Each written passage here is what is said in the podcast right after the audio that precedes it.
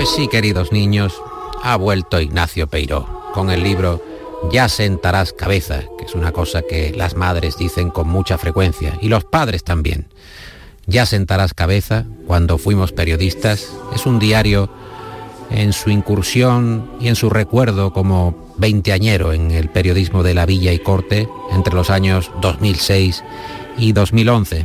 Quizá los sueños de gloria, las marejadas del oficio y el entonces joven Peiró, Peiró que siempre quiso ser viejo, que escribe dos puntos y entre comillas, el Madrid de la prensa ofrece estas curiosidades. Uno empieza el día en el Rich, al mediodía está en el Intercontinental, termina la tarde en el Palace y por supuesto sigue siendo igual de pobre. Reconozcamos aquí ahora en el flexo cuánto bien ha hecho el humilde canapé de presentación literaria de Gran Hotel en la dieta del periodista.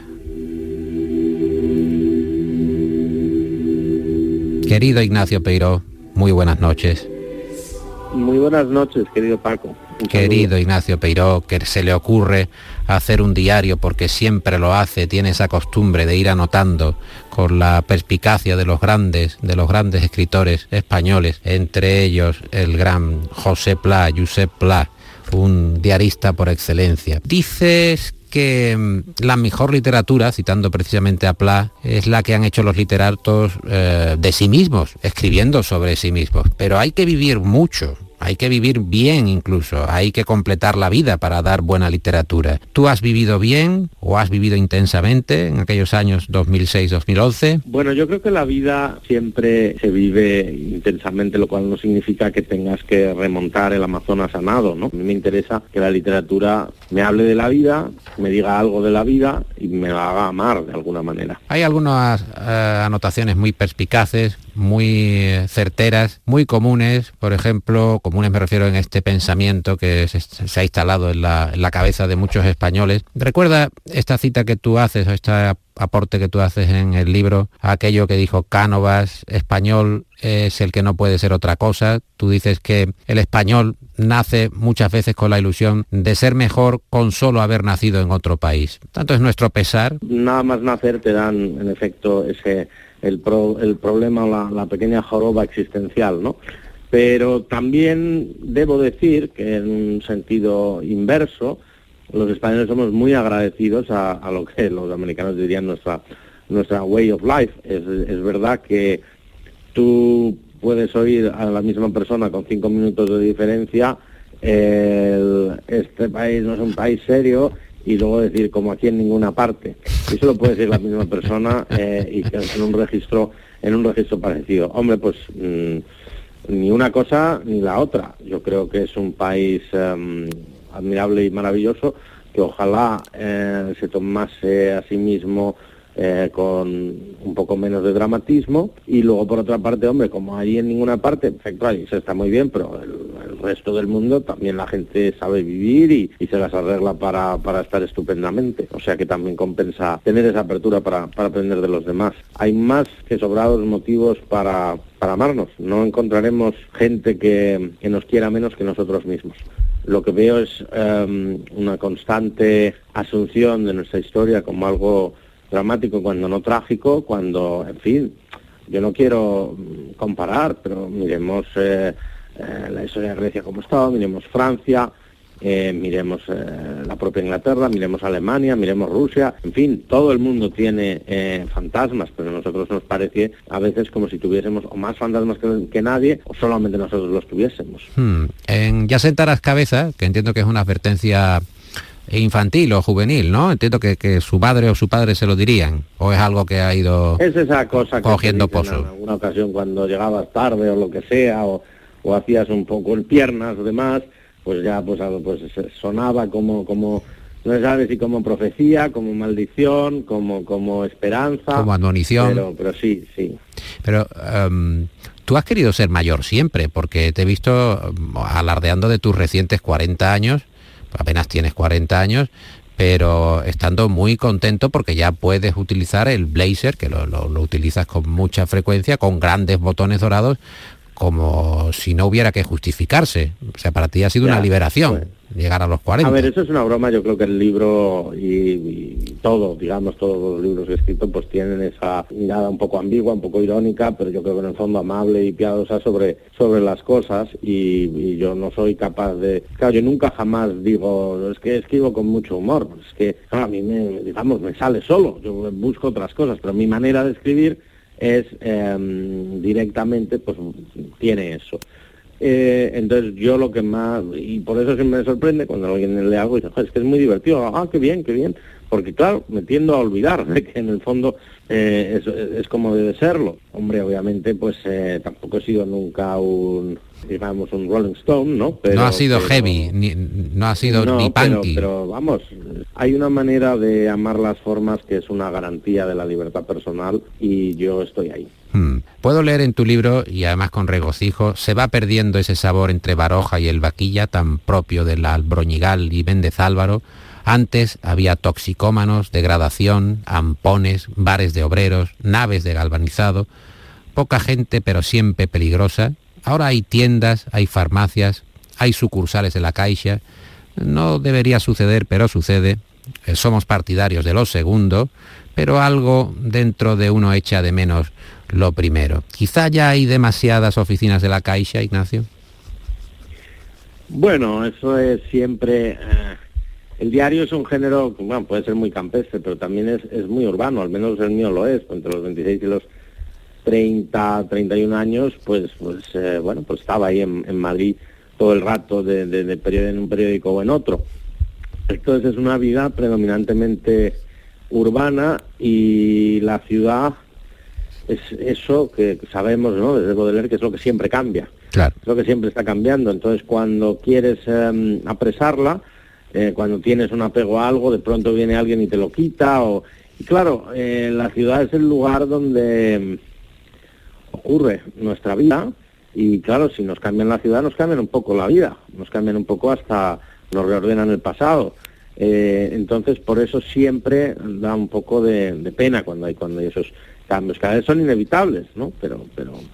¿Tú vas mucho de escritor? Esta advertencia que te haces a ti mismo en el libro.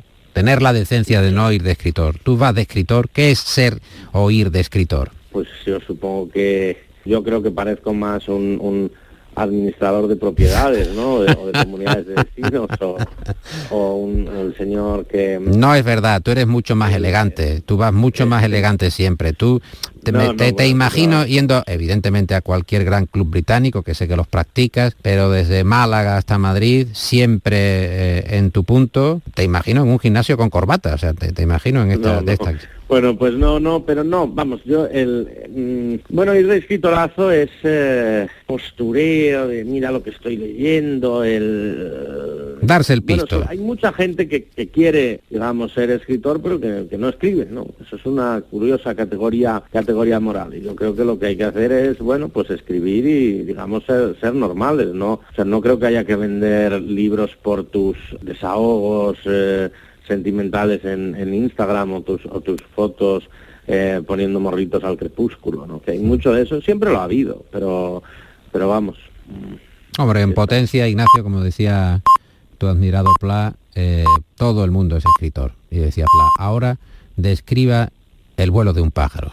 Ahí ya la cosa se complica. Cuando uno tiene que describir el vuelo de un pájaro, y sacarle Sobre todo, Paco, cuando uno tiene que pasar unas cuantas horas del solo y delante del ordenador cuando la vida nos tienta con las con bueno, pues con todo lo que nos tienta la vida o la vida nos descentra con todo con lo que nos descentra la vida, que también es muchísimo. ¿Cuáles han sido tus tapones para evitar los cantos de sirena? ¿Cuáles son tus tentaciones máximas? Más allá de ese fabuloso libro que es Comimos y Bebimos, ¿cuáles son las tentaciones de Ignacio Peiró que tiene que evitar para dar eh, obras tan tan divertidas, tan ocurrentes, tan tan ligeras para leer de muchas cosas, a veces es que tienes que, yo qué sé, tienes que pasar media mañana en el dermatólogo, bueno, pues ya y bueno, por supuesto el trabajo, por supuesto el cansancio, por supuesto los compromisos. Creo que por eso es bueno intentar tener la disciplina de escribir algo todos los días. Y luego, em, claro, yo por ejemplo, pues prácticamente todas mis vacaciones pues siempre las suelo pasar escribiendo. Eh, bueno, pues podría estar en Yemen del Sur, ¿no? Viendo lo que hay en Yemen del Sur, que ahora mismo no sé qué hay, pero podría estar en, en los acantilados de no sé dónde y la verdad no estoy Entonces es curioso porque cuando yo era más jovencito, eh, es verdad que a mí lo único que me interesaba lo único que me gustaba, de verdad, de verdad, era más o menos la literatura, leer y escribir.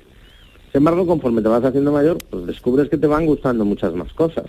Obviamente viajar, obviamente pasar la tarde eh, de, un, modo más o menos ocioso, tranquilo, hablando con alguien.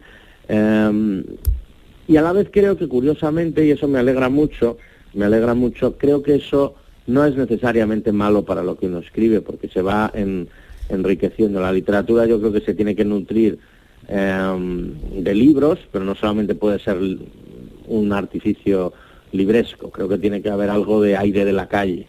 O aire de la calle o, rumor de butaca de salón. Hmm. Pero tiene que haber otras cosas, tiene que haber algo de vida y tiene que haber corazón. No, no puede ser solamente un constructo libresco, aunque es verdad que mis libros son siempre pues también muy librescos y, bastante literarios, ¿no? Pero, hmm. Y este no es excepción, yo creo son 560 páginas, son cinco años que me gusta decir que no es mi vida, sino la vida que pasa ante mis ojos, y ahí están, pues por tanto, pasan, pues yo qué sé, el, el, 15M, hay, hay, en fin, hay acontecimientos, y bueno, pues uno toma nota de lo que ve. Has dicho que serías feliz en una redacción, incluso en la sección de pasatiempos, pero también has cumplido el consejo de Hemingway, eso que decía él, de que el periodismo es bueno siempre que se deje a tiempo. ¿Tú lo has dejado a tiempo o es posible que, no, No, yo creo que no, yo creo que eso es un vicio, es un veneno que no, que no se deja, siempre me las arreglo para estar de alguna manera enrolado de alguna manera en el periodismo, sea escribiendo, sea editando, sea lo que sea. Sí que tengo la ligera sospecha de que es verdad que he hecho de menos una redacción porque no estoy ahí, ¿no? o sea que eso siempre hay que tener esa pequeña eh, ese pequeño escepticismo a veces hacia, nuestros propios sentimientos. esa pequeña nostalgia, quizá mal curada. Bueno, tengo un libro entre las manos, es como un prontuario, se llama Contra Periodistas, está comido por las humedades, está muy viejo, es de tapa dura, lo escribió es que lo escribió, recopiló, porque son citas a Marius Carol, el que fuera director de La Vanguardia, que es un hombre perspicaz y también con bastante tino en las observaciones. Hay muchas frases que me gustaría compartir contigo, Ignacio. Por ejemplo, esta de Pla, es mucho más difícil de escribir que opinar, infinitamente más, en vista de lo cual todo el mundo, todo el mundo opina, realmente, todo el mundo opina. Dice, por ejemplo, Sabater, los ciudadanos dan a algunos periodistas y políticos una lección de tolerancia porque si la gente estuviera tan enfrentada como nuestros periódicos, viviríamos en una guerra civil. Y esta cita de, de Bogart en El Cuarto Poder, aquella película fabulosa de Richard Brooks, que en inglés se llamaba Deadline, es decir, hora de cierre, que es algo que, que se teme ya. Las nuevas generaciones no temen la hora de cierre porque la hora de cierre se ha convertido en, en ubicua, está en cualquier parte, en cualquier momento, no, no, no, se, no se descansa, vive un periodo de ansiedad. Pero decía el personaje de Bogart esto, los lectores no quieren solo noticias, quieren historietas, crucigramas, concursos, desean saber cómo hacer un pastel o tener amigos, prever el futuro, leer horóscopos, apuestas en las carreras, la interpretación de los sueños, cómo ganar en la lotería y si por alguna de aquellas casualidades tropieza con la primera página, noticias. Está muy bien. Bueno, la cita de Pla es um, una de las más famosas suyas, ¿no? Es muy, es muy conocido y tiene más razón que un santo, sin duda. ¿Tú crees que el periodismo um, no tiene parte de culpa por lo que nos está pasando como sociedad? ¿No crees que también hemos incorporado nuestro futuro, nuestro estómago a determinadas banderías y estamos todos enrolados en determinadas causas, por muy insensatas que parezcan. Bueno, pero es que yo no creo, es posible que el periodismo es verdad que ha tenido algunas edades de oro, pero, pero yo creo que el periodismo es la, obviamente, bueno, pues la, plasmación de un, de un, afán por conocer la, la, realidad, pero también eh, empresarialmente, pues es un, habitualmente, pues es eh, una válvula de escape o un, o un, o un instrumento con el cual pues, se abogan por una determinada visión del mundo. Cada periódico tiene un alma, cada periódico, cada medio tiene una visión del mundo e intenta defender eso que llamamos eh, línea editorial y que es el lugar desde el que ve el mundo y precisamente porque tenemos periódicos es por lo que no nos estamos quizá tirando de los pelos todos los días. Aquella cita de que un periódico es una nación hablándose a sí misma, pero ahora realmente más que hablar, yo creo que hay una discusión constante. Eh, hay muchas curiosidades de su vida en Londres, de tu vida en Londres, Ignacio. No sé si hay algún inglés que conozca la expresión chiribitas, que te hagan los ojos chiribitas, porque lo he visto escrito por ahí. ¿Qué sería? ¿Cómo le explicarías tú un inglés que es que te hagan los ojos chiribitas después de tomar quizá una copa de tu admirado y recurrente fino, fino de Jerez? Bueno, esto de las, chiribitas, bueno, ya sabes que el otro día me tuve el honor ¿no? de, aparecer en el Times hablando de vinos de Jerez y de la, bueno, de aparecer citado, ¿no? Entre otros muchos. Em, y en efecto comentábamos lo de chiribitas, que es una mezcla de sherry and bitter, ¿no? Cuando se tomaba, eh, que hoy nos parece una repugnancia, pero entonces estas cosas se hacían, que se tomaba vino mezclado con, con cerveza, y yo creo que de esa espumilla que venía se llamaban chiribitas, que es un poco pues lo que vemos cuando cerramos los ojos, ¿no? tras un golpe o una impresión o algo así, o tras ver el sol. ¿Te hacen los ojos chiribitas en Londres? Bueno, yo estoy encantado en Londres, estaría como estuve encantado en Madrid, lo volveré a estar, si Dios quiere, y, no, a, vamos, me, gusta mucho esto, obviamente ahora la, vida pues eh, lleva otro ritmo, ¿no? Más eh, eh, tranquilo, más solitario con, con, el virus, pero, pero bien. Citabas a Elliot, y con esto te voy a despedir, citabas a Elliot diciendo que el río recuerda cuanto prefieren olvidar los humanos, Menos mal que está Ignacio Peiró con sus diarios, con este magnífico libro, el libro publicado en Asteroides, ya sentarás cabeza cuando fuimos periodistas, porque es verdad que los ríos se llenan de chanclas, de tambores de lavadoras, de lavadoras, de peniques del año de la coronación, incluso si es el, Támesis, como es tu caso, y de, recuerdos quizá mal curados. Querido Ignacio, te mando un abrazo y que Londres eh, te sea beneficioso para ti y para los tuyos. Muchísimas gracias, Papi. Un saludo para ti y para todos los oyentes.